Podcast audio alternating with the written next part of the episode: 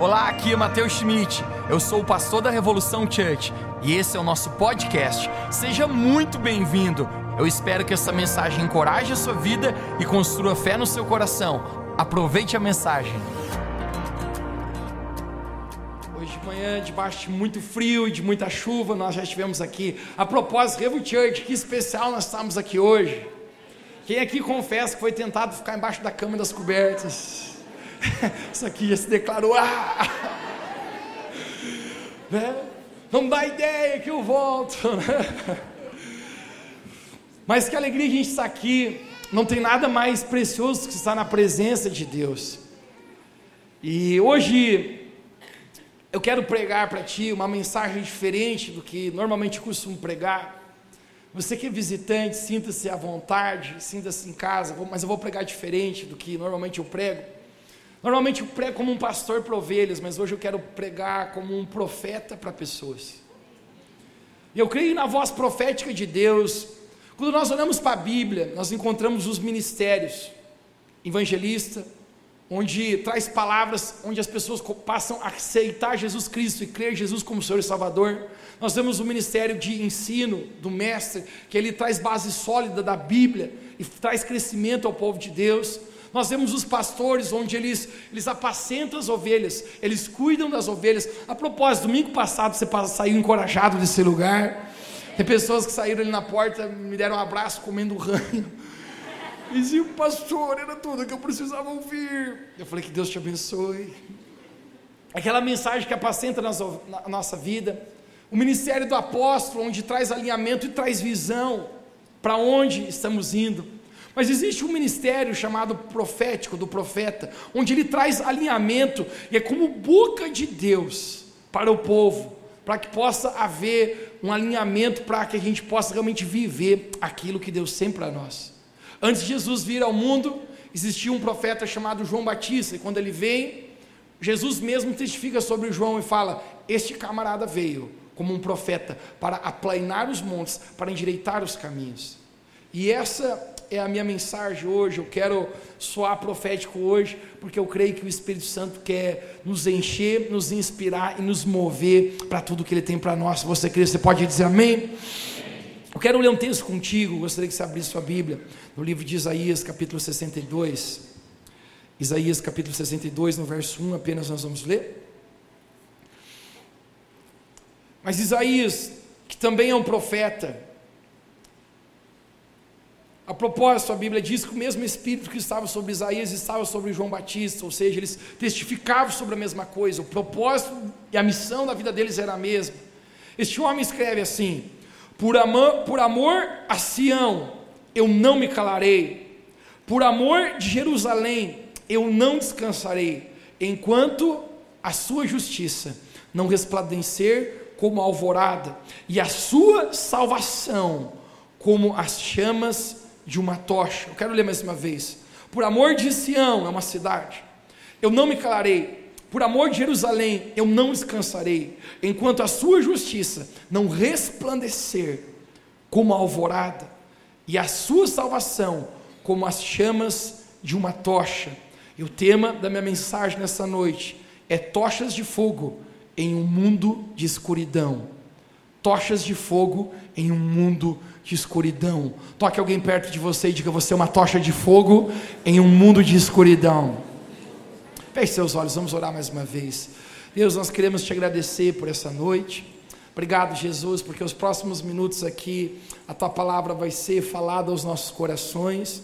E eu peço que nós possamos apenas abrir nossa mente, coração, espírito para receber essa palavra que é tão poderosa, que nos muda, que nos transforma.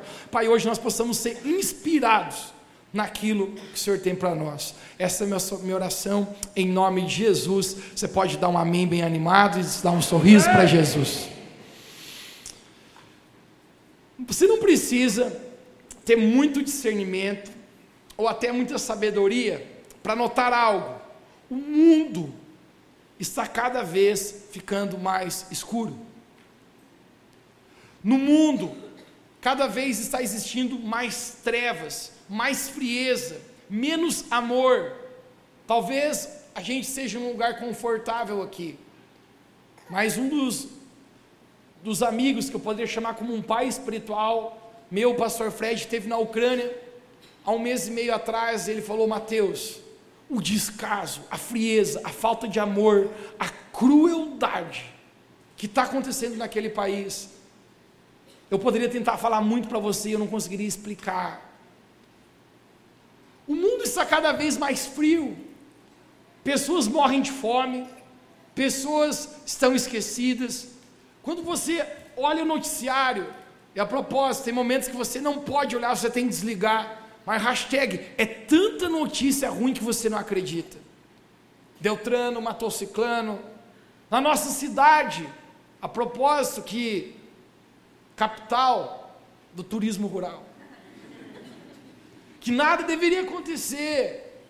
Nós vemos pessoas sendo assassinadas, coisas acontecendo que gente para para pensar, a gente para, meu Deus, cara, aonde a gente vai parar? O mundo está ficando cada vez mais escuro, cada vez mais trevas. E a palavra de Deus havia nos, nos advertido sobre isso. A palavra de Deus fala que nos últimos dias viriam tempos terríveis. E eu quero mostrar para você sobre isso.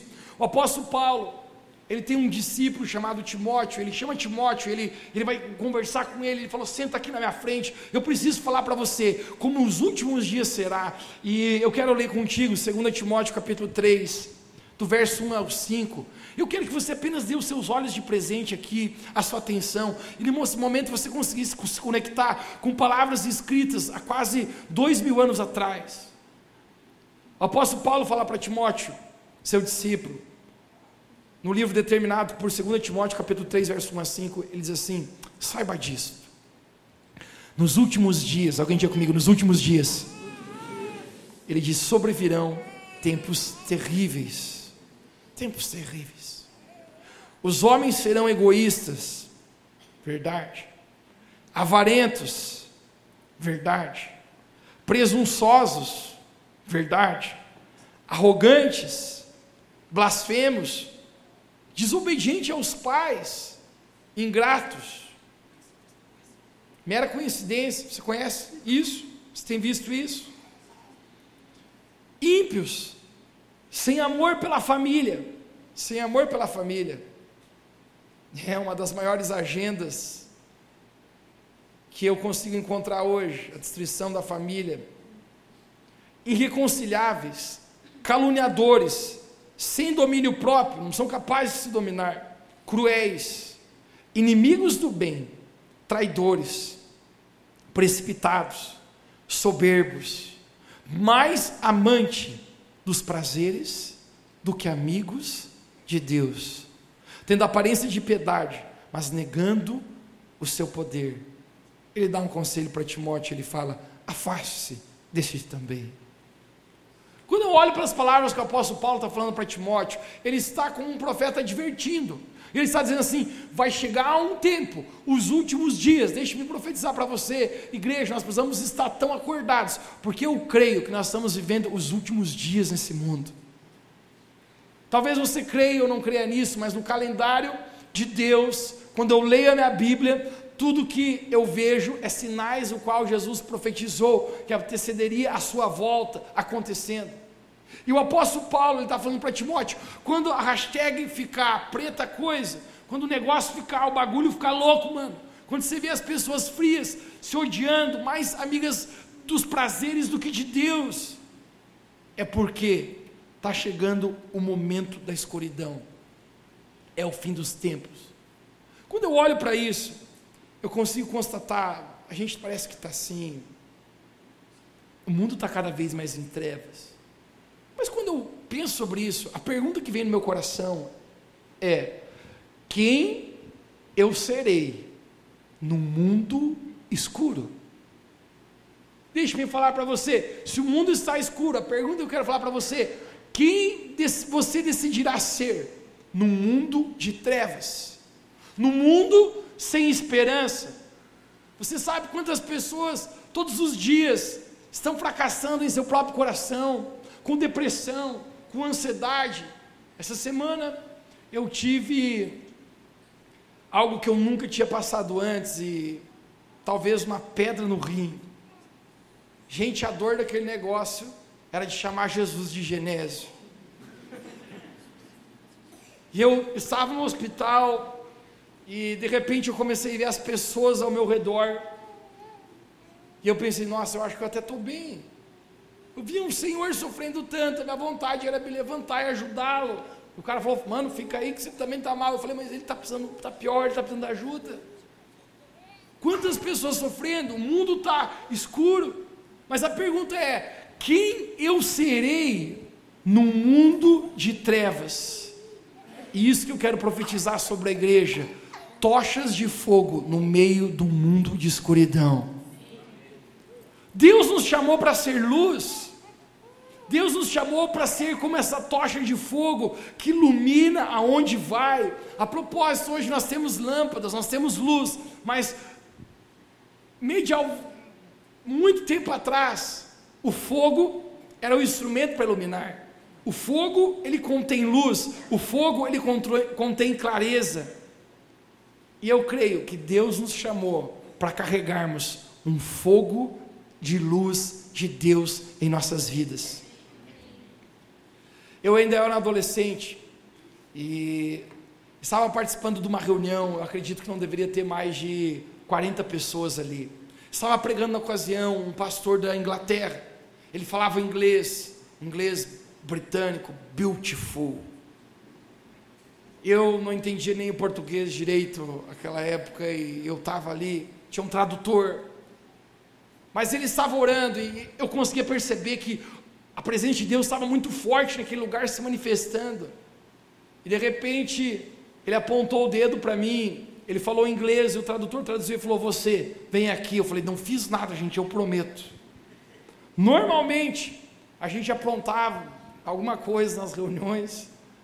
Eu brinco que a gente, a vida inteira, pai e mãe levaram a gente para dentro da igreja e a gente, criança, cresceu ali, a gente fazia uma bagunça. E uma coisa que eu não havia contado para ninguém até hoje, exceto para a reunião da manhã, hoje eu contei, é que minha mãe tinha uma vara escondida na própria igreja porque facilitava a vida dela, se nós aprontava, ela já levava no banheiro, já resolvia ali o negócio. Quando ele falou, você vem aqui, eu falei, prometo, eu não fiz nada. E ele falou, eu quero orar por você. Eu tinha, eu acho que 12 ou 13 anos de idade. Ainda tinha tido poucas experiências com Deus, eu já havia me batizado nas águas, eu tinha tomado a minha decisão por seguir Jesus Cristo mas ainda eu era como tão raso, eu não sabia do meu propósito, do meu destino, eu apenas estava como um menino. E ele fez uma pergunta para mim, ele falou: "Você já ouviu falar, você sabe quem é John Wesley?" Eu pensei: "Meu Deus, que vergonha". Eu falei: "Não". E ele falou: "Você não sabe quem é?" E eu comecei a pensar: "Nossa, acho que eu pulei esse livro na Bíblia". Como é que eu nunca ouvi falar deste? E ele falou assim: o tradutor falava, você não precisa saber quem é. Mas eu preciso que você ouça um recado, menino. Ele falou: chegará um dia que a mesma coisa, o mesmo fogo que Deus colocou sobre esse homem chamado John Wesley, chegará um dia que vai recair sobre você. E eu falei assim: Deus te abençoe, God bless you. Eu nem sabia quem era esse cara, e eu, eu, eu, eu, eu fui para casa, eu comecei a pesquisar, não tinha Google naquela época, era tão mais difícil, cara. E eu achei um livro deste homem, e eu comecei a pesquisar sobre a vida dele. John Wesley foi um homem usado no país da Inglaterra, nos anos de 1700, quando a Inglaterra estava tão fria, a palavra de Deus estava tão fria naquele lugar, as pessoas, a maioria eh, já eram ateus, não acreditavam mais em Deus ou nada, a, a fé estava esvaidecida, a escuridão estava de maneira tão forte naquele país. Esse homem chamado John Wesley, ele se levanta, debaixo de uma unção tão forte, ele orava tanto, diziam que ele colocava toalhas molhadas no pescoço para ele não dormir à noite enquanto estava orando, para se manter acordado. E Deus o encheu com um fogo que o país da Inglaterra começou a ser chacoalhado pela presença de Deus através desse homem. As multidões afluíam de todo o país para se encontrar com este cara. E um repórter perguntou para ele, falou: Wesley, nós queríamos fazer uma pergunta. Como que você faz para atrair tantas pessoas para esse lugar? Qual é o segredo do teu discurso? E ele falou uma frase muito conhecida, ele falou: "Meu discurso não tem segredo nenhum". Ele diz: "Eu apenas me coloco em chamas e o povo vem assistir eu queimar em Deus". Eu não creio que isso especificamente para mim. Eu creio que isso especificamente, Revo Church, para nós como igreja de Jesus, que isso é para todos nós, no mundo de escuridão. Eu quero profetizar que Deus vai acender um fogo em seu coração, essa tocha vai acender e você será usado por Deus para propósitos, para planos, para iluminar um mundo de escuridão. Eu relembro a música quando era criança. Nós cantávamos no Kids. E a música mais ou menos assim, estralavam os dedos. Minha pequena luz, vou deixar brilhar. Minha pequena luz, eu vou deixar brilhar. A minha pequena luz, vou deixar brilhar. Vou deixar brilhar. Vou deixar Jesus brilhar. Essa era a música. E eu nem sabia o que estava cantando. Mas sabe o que eu quero declarar? Todos aqueles que foram cheios por Jesus, você já não mais está em trevas, mas agora você está debaixo da luz, porque Ele é o Filho da luz. A palavra de Deus fala que Jesus, Ele brilha mais do que o sol que o sol é ofuscado perante a presença dele, porque ele é a luz verdadeira. E deixe-me falar, você carrega a presença de Jesus, essa luz em você. No mundo de trevas, Deus vai levantar a Revo Church tochas de fogo para iluminar. Já viste quão poderoso é você se aproximar de alguma pessoa que carrega esse fogo esse fogo é a presença de Deus. Tem pessoas que eu me aproximo e apenas sinto meu coração aquecido. Sabe por quê? Porque quando a presença de Deus repousa sobre uma pessoa, aquele momento acalenta o nosso coração. A Bíblia fala que o rei Saul era perturbado, existia um menino chamado Davi, que ele tocava sua harpa, e quando ele tocava a sua harpa, a presença de Deus se manifestava naquele lugar. Então o rei Saul chamava aquele menino Davi apenas para tocar a sua harpa. Você sabe por quê? Porque Davi carregava o fogo da presença do Espírito Santo. Eu quero profetizar sobre você, Revo Church. Carregue o fogo do Espírito Santo, as pessoas ao seu redor serão cheias desse fogo também. As pessoas olharão para você e dirão: Cara, eu sinto paz quando eu estou perto desse aí. Por quê? Não sei.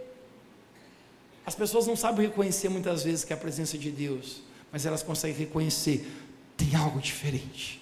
Olhe para alguém perto de você e diga: você carrega algo diferente. Você carrega a presença de Deus. Jesus em Mateus capítulo 5, verso 14, ele olha para os seus discípulos e ele, ele dá uma responsabilidade para eles. E talvez momentaneamente ele está falando dos seus discípulos, mas agora nós também somos discípulos de Jesus. Vamos lá, existe alguém, algum discípulo de Jesus? Faça algum barulho hoje aqui. Nós somos discípulos do Rei dos Reis, do Senhor dos Senhores, Jesus. E Jesus ele fala: Vós sois a luz do mundo. Vós sois a luz do mundo. É vocês que iluminam. Nada tem sentido sem luz. Mas quando a luz brilha, quando a luz chega, existe uma mudança completa. E nesse momento Jesus ele começa a dizer: o que ele estava tentando ensinar para eles era algo mais ou menos como: gente, já que vocês são a luz, vocês sabem que vocês não podem esconder essa luz. E Jesus começa a soar metaforicamente, ele fala assim: você não consegue esconder uma cidade que foi edificada sobre uma montanha, todo mundo consegue ver as luzes lá. Jesus ele fala: você não pega uma luz, uma lâmpada, obviamente não, não tem, então era uma, uma lâmpada que acendia com óleo e botava fogo ali, ela ficava queimando por muito tempo enquanto tivesse óleo. Jesus fala: você não pega a lâmpada, aquilo que ilumina, e põe embaixo da tua cama para esconder. Pelo contrário, você põe num lugar bem alto que possa iluminar todos que estão naquele lugar. Eu recordo que nós caminhava cerca de 3,5 km da minha casa, ou melhor, do colégio até a minha casa. E eu voltava com os meus amigos que ia caminhando. E eu sabia que eu precisava compartilhar a minha fé, eu precisava compartilhar sobre Jesus com ele, eu precisava espalhar essa luz. E eu dizia assim: não, hoje eu vou falar de Jesus. E eu não conseguia falar. Eu fazia então planos. Quando chegar naquele mercado, eu falo. E eu ia caminhando, e quando chegava no mercado, vinha a voz: chegou, fale. Eu falei: não conseguia cara era preso por uma vergonha. Não sei o que acontecia. Uma vez, estava eu e um, um rapaz, e Deus falava comigo de maneira muito forte: Mateus, fale do meu amor para ele. Gente, eu não conseguia falar. Se passaram, acredito que na média, 10 anos daquilo. Eu fui ao presídio, não porque eu fiz algo errado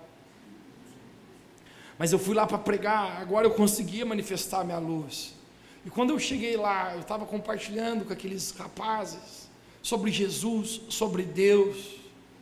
E eu fui entrando em cela, em cela, em cela, convidando eles. E quando eu entrei numa cela, eu encontrei um rapaz sem camisa, ele estava virado para a parede. Eu fui até ali conversar com ele. Quando eu botei a mão no ombro dele, ele se virou.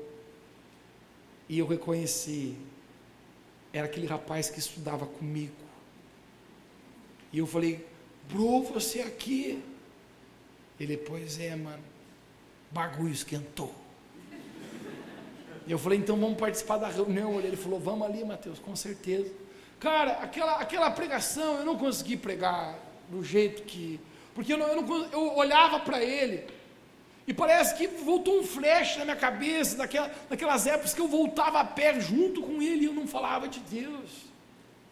E no final, gente, eu tomado de um senso de muito choro, cara. Muito choro. Eu acho que eu estava tendo uma experiência com Deus tão, tão clara ali. Porque eu sabia que eu poderia ter brilhado essa luz, eu poderia ter mudado o destino daquele rapaz. Eu coloquei a mão no ombro dele e falei, cara, eu preciso te pedir perdão. Ele falou: Por que, Mateus? Você nunca me fez nada, a gente sempre foi bom amigo, você sempre me fez bem. Eu falei: Cara, eu preciso te pedir perdão, porque essa palavra que eu estou compartilhando contigo antes, cara, eu não, hoje, eu não compartilhei antes contigo, cara. Ele falou para mim assim: Ah, mas tu também não sabia, né? Eu falei: Pior que eu sabia, cara. Ele olhou, você me botou na cana. Eu falei: Não literalmente, mas entre quatro paredes, literalmente agora, assim. Cara, mas ali eu comecei a pensar que muitas vezes a gente esconde a nossa luz, aquilo que, que Deus está fazendo na nossa vida. Jesus está dizendo, por favor, não coloque embaixo da cama o que eu estou fazendo na sua vida. E muitas vezes, Deus ele quer nos usar, Revo Church, quantos aqui creem? E nós damos tantas desculpas para Deus, isso não é novo. Em Êxodo capítulo 3, eu encontro a história de um homem que tinha um grande destino em Jesus, assim como você, olhe para alguém perto de você e diga: Você tem um grande destino em Deus. Esse homem é chamado Moisés, e eu quero correr, por isso não vou ler para ti, mas Moisés, ele, ele, ele, ele havia feito tantas coisas na vida dele, ele tinha um passado complicado. Moisés havia matado um homem, então ele foge para o, o deserto para não ser sentenciado por Faraó. E ele está fugindo da própria vida dele. Deixa eu falar algo para você. Você descobriu que você pode fugir de muitas coisas, mas você não é capaz de fugir de si próprio. Moisés ele está fugindo, mas na verdade ele é dele mesmo que ele está tentando se, se, se libertar, se esconder. Mas de repente, um dia ele tem uma experiência com Deus. A Bíblia fala que existe uma árvore, conecte-se nisso. e a árvore queimava com fogo. Diga comigo, com fogo. A Bíblia fala que Deus é como um fogo consumidor. Várias vezes na Bíblia você encontrará Deus como um fogo. Por favor, não saia aqui na fogueira e diz, ó, oh, Deus está ali. Não é isso. Mas é um símbolo. E diz que essa árvore queimava, mas não se consumia. E Moisés foi atraído por aquilo. Quando Moisés é atraído por aquilo, ele começa a ir para aquele lugar, ele começa a chegar mais perto, e de repente Deus fala para ele: Moisés, tire as suas sandálias, porque o lugar que você está pisando é santo. Deus não podia nem ter dado um oi, muito prazer. A primeira coisa que Deus fala é: Moisés, tire as suas sandálias. E essa é a razão porque Deus diz: tire as suas sandálias. Eu quero falar para você o que significava as sandálias na vida de Moisés. Não tínhamos tênis, aquela época, da Nike, da Reebok, da Retruque, nem que chute. Tinham apenas sandálias. As sandálias significavam o caminho, a jornada, o que passou. Moisés está debaixo de um senso de culpa. Moisés carrega muitos pecados com ele. Moisés fez muitas coisas que ele não deveria fazer. E quando ele chega na presença de Deus, Deus fala: Moisés, tire suas sandálias. Moisés, abra mão dos seus pecados, abra mão da sua culpa, abra mão do seu passado, porque o lugar que você está é santo, porque Deus é santo, e onde Deus está, ali existe santidade. E ele está dizendo: Moisés, se você quer ficar aqui, se você quer se aproximar de mim, tire as suas sandálias. E eu quero falar para você aqui nessa noite, Revo Church, se você quer ir para perto de Deus, você precisa tirar as suas sandálias, assim como Moisés, aquilo que lhe suja, a condenação e a vergonha do passado, os erros, aquilo que, que aconteceu no seu passado, e talvez você esteja aqui sujo por muitos pecados, marcado por muitos erros, por muitos traumas são as suas sandálias da sua jornada. Deus está dizendo: Eu sou santo, tire as suas sandálias, tire os seus pecados, porque eu, como um fogo, estou aqui, Moisés, para te encontrar. Eu quero declarar sobre a sua vida: Deus, como um fogo, está aqui também para te purificar. Moisés, ele tira as suas sandálias, porque todo chamado em Deus começa em tirando o passado e se revestindo de uma nova natureza em Cristo Jesus. Existe um chamado para a vida de Moisés, e esse é o ponto. Aceite o chamado. Deus ele fala a Moisés: Você tirou as suas sandálias. É um encontro, é algo que está acontecendo, é muito forte. Esse encontro que Moisés está tendo com Deus. E nesse instante, Deus fala: Moisés, eu vou usar você para libertar o meu povo que está escravo no Egito, eles estão sofrendo, e eu escolhi você como um libertador, Moisés. Nesses momentos, as palavras de Moisés soam tão interessantes, porque Moisés ele diz assim: Quem sou eu para que vá e fale com Faraó? Deixe-me falar contigo algo aqui. Sabe por que muitas vezes nós escondemos a nossa luz? É porque nós falamos muitas vezes como Moisés: Quem sou eu? Já se sentiste incapaz de fazer algo? Deixa-me falar para você: aquilo que Deus vai fazer na sua vida não tem nada a ver com a sua força.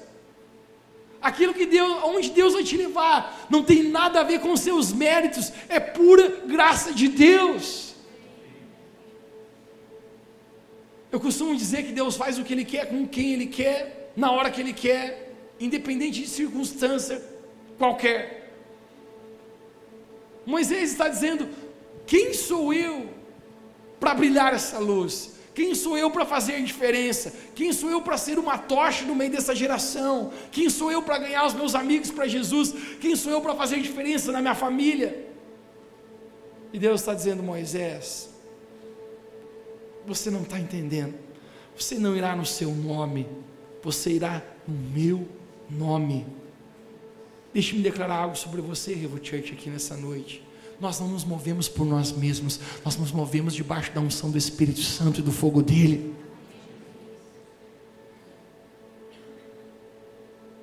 Eu quero chamar você hoje como um exército. Domingo passado eu terminei falando sobre Ezequiel capítulo 37, sobre o vale de ossos secos, que se levanta um exército, você lembra? Esse exército é o que Deus está para levantar na nossa vida. A sua igreja é um grande exército que no mundo de escuridão se levantará como uma grande tocha Tire as sandálias, aceite o chamado. E profeticamente eu quero falar algo para você para encerrar aqui hoje. Seja quente, não frio, e muito menos morno. Olhe para alguém perto de você e diga: seja quente, não frio, mas muito menos morto. Morto não, morno. Por mais que quem está morto talvez seja morno.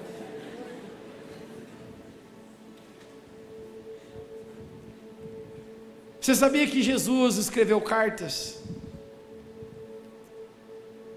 O livro de Apocalipse refere-se a sete cartas que o próprio Jesus está conectando às igrejas. Em Apocalipse capítulo 3, no verso 15 e 16, eu encontro um, uma passagem, o qual Jesus ele está realmente aborrecido com algumas pessoas. E Jesus ele fala assim: Eu conheço as tuas obras. É claro que ele conhece, porque o que, está oculto diante dos olhos do Senhor? A Bíblia fala que antes que nossas palavras viessem à nossa boca, ele já sabia o que nós íamos falar. Os pensamentos vêm à nossa mente, ele sabe o que nós estamos pensando. Ele diz: Eu conheço as tuas obras. Mas de repente ele fala: Eu sei que você não é nem frio e nem quente. E quando ele fala isso, gente, eu, tá, eu acredito que ele está falando de uma, de uma firme decisão. Viver com Deus, gente, é você tomar uma firme decisão. Não é você simpatizar com Cristo, mas é você apenas dizer: se Ele é o caminho, se Ele é a verdade, se Ele é a vida, Ele vai ser tudo para mim. E o próprio Jesus ele fala: melhor seria se tu fosse frio ou se tu fosse quente, ou melhor, se você estivesse para cá ou estivesse para cá. Mas as palavras duras são no verso 16, quando Jesus ele fala: Porque tu é morno, não é frio e nem quente, é forte, cara. Ele diz assim: dá vontade de vomitar da minha boca. Cara, entre tudo que eu quero profetizar sobre nós, Revo Church, nós não podemos ser uma igreja morna em amar o Senhor Jesus. O amor é como um fogo, que quando você começa a alimentar com lenha, isso começa a aquecer, isso começa a brotar. E eu descobri que a razão porque muitas vezes eu não conseguia espalhar essa luz, esse fogo que estava em mim, é porque eu era tão morno dentro de mim, cara. Era tão morno. Deixe-me falar algo para você. Nós não conhecemos todas as características de Deus e não conseguimos entender a totalidade de quem Deus é. Mas uma coisa eu prometo para você, eu sei sobre isso: Deus é intenso. Deus, cara, ele não é morno. Deus, ele não é hashtag mão mole. Eu explico para você a teoria da mão mole. Se você já teve um relacionamento, uma namorada, o seu noivo, noiva, sei lá. Mas na minha opinião, cara, a pior coisa é você pegar na mão de uma pessoa que ela pega com a mão assim, eu mole. Mano, tem vontade de cortar a mão, cara. Cara, se for para pegar na mão, pega a mão, guria. Ou larga de uma vez. Mas cara, vai pegar e faz assim, ó. Não dá. Cara, se for, tem que tem, tem que enganchar os dedos assim, ó. Que é casado e aperta com vontade, não larga. Mas tem que pegar na mão. Cara, se tem uma coisa que Deus é intenso em nos amar, Você já parou para pensar que Deus é tão intenso em amar que Ele deu seu único filho para vir nesse mundo morrer por pecadores? Você já parou para pensar que Jesus foi tão intenso em nos amar, capaz de dar a sua vida por amor a nós, pelos nossos pecados? Não tem nada a ver com mornidão, amor de Deus. Mas por que que muitas vezes eu ofereço meu amor morno ao Senhor? É quase é isso que Jesus está falando. Cara, você precisa me amar e não pode ser de mão mole. A natureza de Deus não permite que ele esteja num relacionamento com alguém que o coração esteja dividido. Ele está dizendo, seja quente ou seja frio.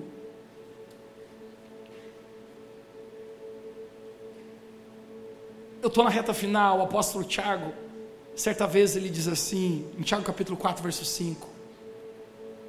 Vocês não imaginam que é por essa razão que a Escritura fala que o Espírito Santo que habita em vós. Vamos lá, alguém tem o Espírito Santo aqui dentro de ti?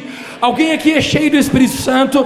Quando você aceitou Jesus como seu Senhor e Salvador, o Espírito Santo veio morar em você. Ele diz: o Espírito Santo que habita em você tem ciúmes de ti. Cara, eu li e pensava assim: nossa, aí pirou minha cabeça, mano. Como que Deus tem ciúme de mim? A verdade, gente, é que Deus não é possessivo, como uma namoradinha ciumenta. A verdade é que Deus é zeloso por nós. Zeloso por nós. Se fôssemos imaginar sobre isso de maneira tão clara, Deus zelando a nossa vida, Deus olhando para nós, e, e, quando Ele nos olha, o, o, zelo que Ele tem por nós, talvez como, como um casal aqui, está aqui, Márcio e Flávio, vem aqui rapidinho aqui que eu quero usar vocês, sempre vocês, sinto na primeira. Eles sobem de mão dada, e não, não sobem de mão dada de qualquer maneira, não é? Mostra aí como é que é. É assim mesmo, Márcio.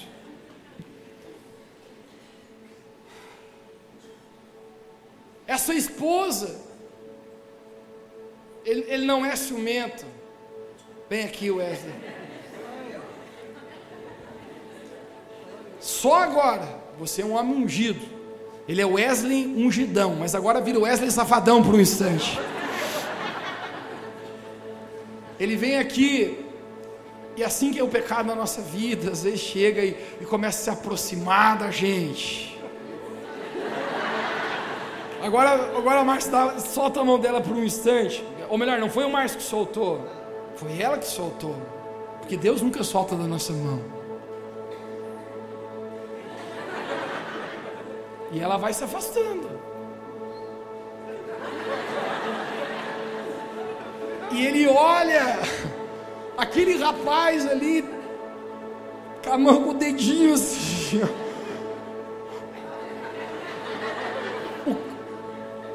Cara, o noivo. Viver com Jesus é um relacionamento, sim ou não? Como ele, ele sente ciúmes em dizer: Não, cara, é a minha noiva, é um relacionamento que eu tenho. Agora, o pior, cara, não é aquele ali tentando dar a mão. O pior é, é quando a gente, cara, começa a dar a mão pro pecado. Mano, aí não, velho. Porque, cara, o chifrudão tentar te tentar, bro. Deixa eu falar para você, cara. O, inimigo vai tentar jogar muita proposta na sua vida para te tirar de Deus. Eu me lembro, cara, eu na faculdade, bro. Tentando me separar pro casamento, tentando ser santo. Eu estudava no, no CAV, mano. Hashtag, desculpa pela puta putaria, mano. Eu preciso pregar do jeito que é para ti. A gente foi nos jogos do, dos esportes da UDESC e apagaram a luz do ônibus, mano, e a galera meteu a pinca. Você está aqui na revo, e é o lugar que você deve ir na revo, não na revoada. Teu lugar, cara, é, é a revo, não é a revoadinha, mano. E a galera fez uma revoada no ônibus. E o cara, vai, Mateus, o que está fazendo? Eu falei, fiquei aqui quieto na minha. E o povo enlouquecido. E aí outra menina correu de sutiã no ônibus. Eu falei, Jesus. Não posso olhar porque eu também sou homem, sou homem de Deus, mas sou homem. E o rapaziada dizia, não, tu faz alguma coisa também, as estão tudo loucas aqui no ônibus aí, rapaz. Eu falei, ô Jesus amado. Cara, santidade, pureza ofende o mundo. Por isso que Tiago fala: quem quiser ser amigo do mundo vai se constituir amigo de, inimigo de Deus. E quem quiser ser amigo de Deus, automaticamente é inimigo do mundo. Rapaziada, sabe o que fizeram? Foram lá, uma menina estava para lá de Bagdá e os caras pagaram ela para ir lá sentado do meu lado, passar a mão no meu cabelo. E eu, ela começou a dizer: O que você está fazendo, filho? E eu, não. E eu falei: Sai, Satanás! Porque senão não vai dar certo. Cara, o tanto que o inimigo, que o mundo vai tentar, cara. O problema é quando a gente começa a flertar com o pecado e Deus, o Espírito Santo, com ciúme, cara. Não é para gostar, rapaz, você ser casado também, em nome de Jesus. Daqui a pouco, assim já, né? Você entende o que que, o que que às vezes, cara, a gente faz com Deus?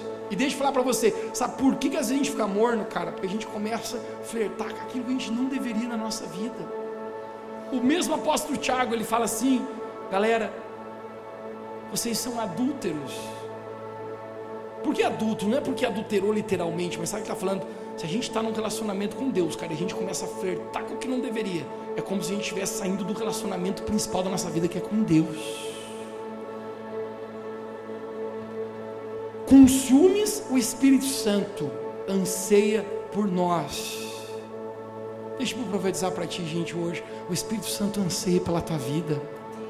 Não apenas você no domingo, cara, ele anseia pela tua segunda, pela tua sexta, pelo teu feriado, por onde você pisa, por que você deixa de falar, pelo aquilo que você vê na internet, pelo teu grupo de WhatsApp, cara, ele, ele preza, ele tem ciúmes de você, porque ele ama você, ele não quer perder você por nada nesse mundo.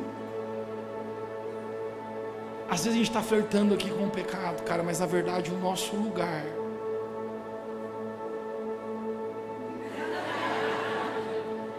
é bem de mãos dadas com Jesus. Esse é o lugar, cara, de amor intenso que Deus nos criou para viver. Ele está dizendo: não seja frio tu e nem morno. Deixe-me profetizar hoje, Revo Church. Hoje é uma noite para o fogo do Espírito Santo encher o seu coração. Talvez você esteja hoje aqui, você esteja pensando, Mateus, eu me sinto morno. Cara, coisa terrível você viver morno. Porque uma vez que você conheceu Jesus também, você nunca mais é um bom pecador. Porque você vai pecar e você sabe, nossa, não devia estar fazendo isso, não devia estar fazendo isso. Uma vez que você conheceu Jesus, você sabe a verdade, conhecereis a verdade, a verdade vos libertará. Você está num lugar que você não deveria estar, não na revo, na revoada. Você estava, não devia estar na revoada, devia estar na revo. Não devia estar com meu pé aqui nesse lugar. O Espírito Santo anseia por você. Não viva morno. O seu amor por Jesus é, é vibrante por ti. Chegará o dia que nós olharemos diretamente nos olhos dele. E deixe preparar para você isso, igreja. Você consegue imaginar o dia que você olhar nos olhos de Jesus? Cara, nesse dia eu quero que o meu coração apenas possa dizer: Eu amei ao Senhor de todo o meu coração. Eu posso dizer, eu não fui morno no meu amor, mas eu fui uma tocha de fogo no meio de escuridão. Eu quero profetizar, Revo Church. Nós temos uma cidade de lajes para ganhar, para incendiar com esse amor de Deus. Você essa tocha. Não esconda sua luz. Não viva frio, muito menos morno. Mas deixe com que o Espírito Santo acenda esse fogo em você, de tal maneira que você sinta a sua luz brilhar, não a sua própria, mas a luz de Jesus. Eu encerro contando isso. No meio de um mundo de tantas trevas que eu falei para você. Eu não tenho tempo para mostrar tudo isso para você, mas o maior derramar e manifestação da presença de Deus sobre a face da terra que já houve e vai acontecer na humanidade. A presença de Deus será derramada de tal maneira, o número de pessoas que serão alcançadas por Deus é tão grande, Essas temos que ter esperança. Jesus falou: maior aquele que está em nós do que aquele que está no mundo. Cara, não dá para a gente se comportar assim, pois é. Estava numa roda de homens e um falou assim: É, as revoadas estão cheias, as igrejas estão vazias. Eu falei: A tua, porque a minha não. Nós vamos encher igrejas com a presença do Espírito Santo e as pessoas serão atraídas pelo fogo que existe em nós. Não precisa força, cara. Moisés foi atraído pelo fogo apenas porque queimava. Quando você começa a queimar, as pessoas vão para perto de você. Cara, chegou o momento, eu falei que a mensagem era diferente hoje. A mensagem hoje não tem a ver com os seus problemas. O fogo do Espírito Santo queima todos os teus problemas. Aquele teu probleminha que você acha que é grande, quando você é cheio do fogo do Espírito Santo, você olha, meu Deus, como eu me preocupei com isso na minha vida. Eu estou muito maior. Existe propósito para nós, Revo Church. Essa semana, quando eu estava no hospital, cara, eu comecei a ver aquela, aquelas pessoas. Tinha um cara que ele estava totalmente paralisado. Meu Deus, isso não sai da minha cabeça. Não, não mexia nenhum dedo, ele não podia mexer. Um idoso. E eu sabia que ele era cristão. Mateus, como você sabe? Apenas olhares e espíritos sabem sobre coisas. E Deus falou para mim assim: Mateus, toda essa dor que você nem sabe que é, de rim, essas coisas. Eu estou te trazendo aqui para te mostrar coisas que você não estava vendo. Você precisa brilhar na sua cidade, essa luz, não esconda, não esconda. Eu vou te dizer, nós não podemos esconder essa luz. Fiquei dois dias, cara, travado na minha cama que eu não conseguia me virar. Eu preguei para você semana passada, ou você para na presença de Jesus, ou você vai parar nos pés dos problemas. Talvez Deus me fez parar nos pés dos problemas, para conseguir ver aquilo que Ele queria fazer no meu coração. E eu quero profetizar, Revo Church. Esse ano, cara, nós vamos incendiar a cidade de Lares para Jesus. Existem pessoas sofrendo em nossa própria cidade, nós precisamos brilhar a luz de Cristo. Eu ainda não sei como, você, como vai ser isso, mas prepare-se, Revo Church para a maior ação social que nós já fizemos em nossa cidade até hoje. Nós não podemos viver morno, cara, nós temos apenas uma vida, e ela está passando. Hoje eu quero que você saia desse lugar em crise onde você diga, Mateus, Deus, eu sei, o Senhor está falando comigo, assim como Moisés, eu tenho um chamado. Talvez eu não me sinta capacitado, mas eu te digo sim, vamos, eu vou ser uma tocha de fogo no meio de uma geração, no meio do mundo escuro. Essa é a palavra que eu creio, que eu profetizo sobre cada um de nós. Nós somos uma igreja cheia do fogo do Espírito Santo, cheia do amor de Deus. Nós estamos nesse mundo para queimar com o amor de Jesus e nós cremos e dizemos amém em nome de Jesus. Fique de pé onde você está.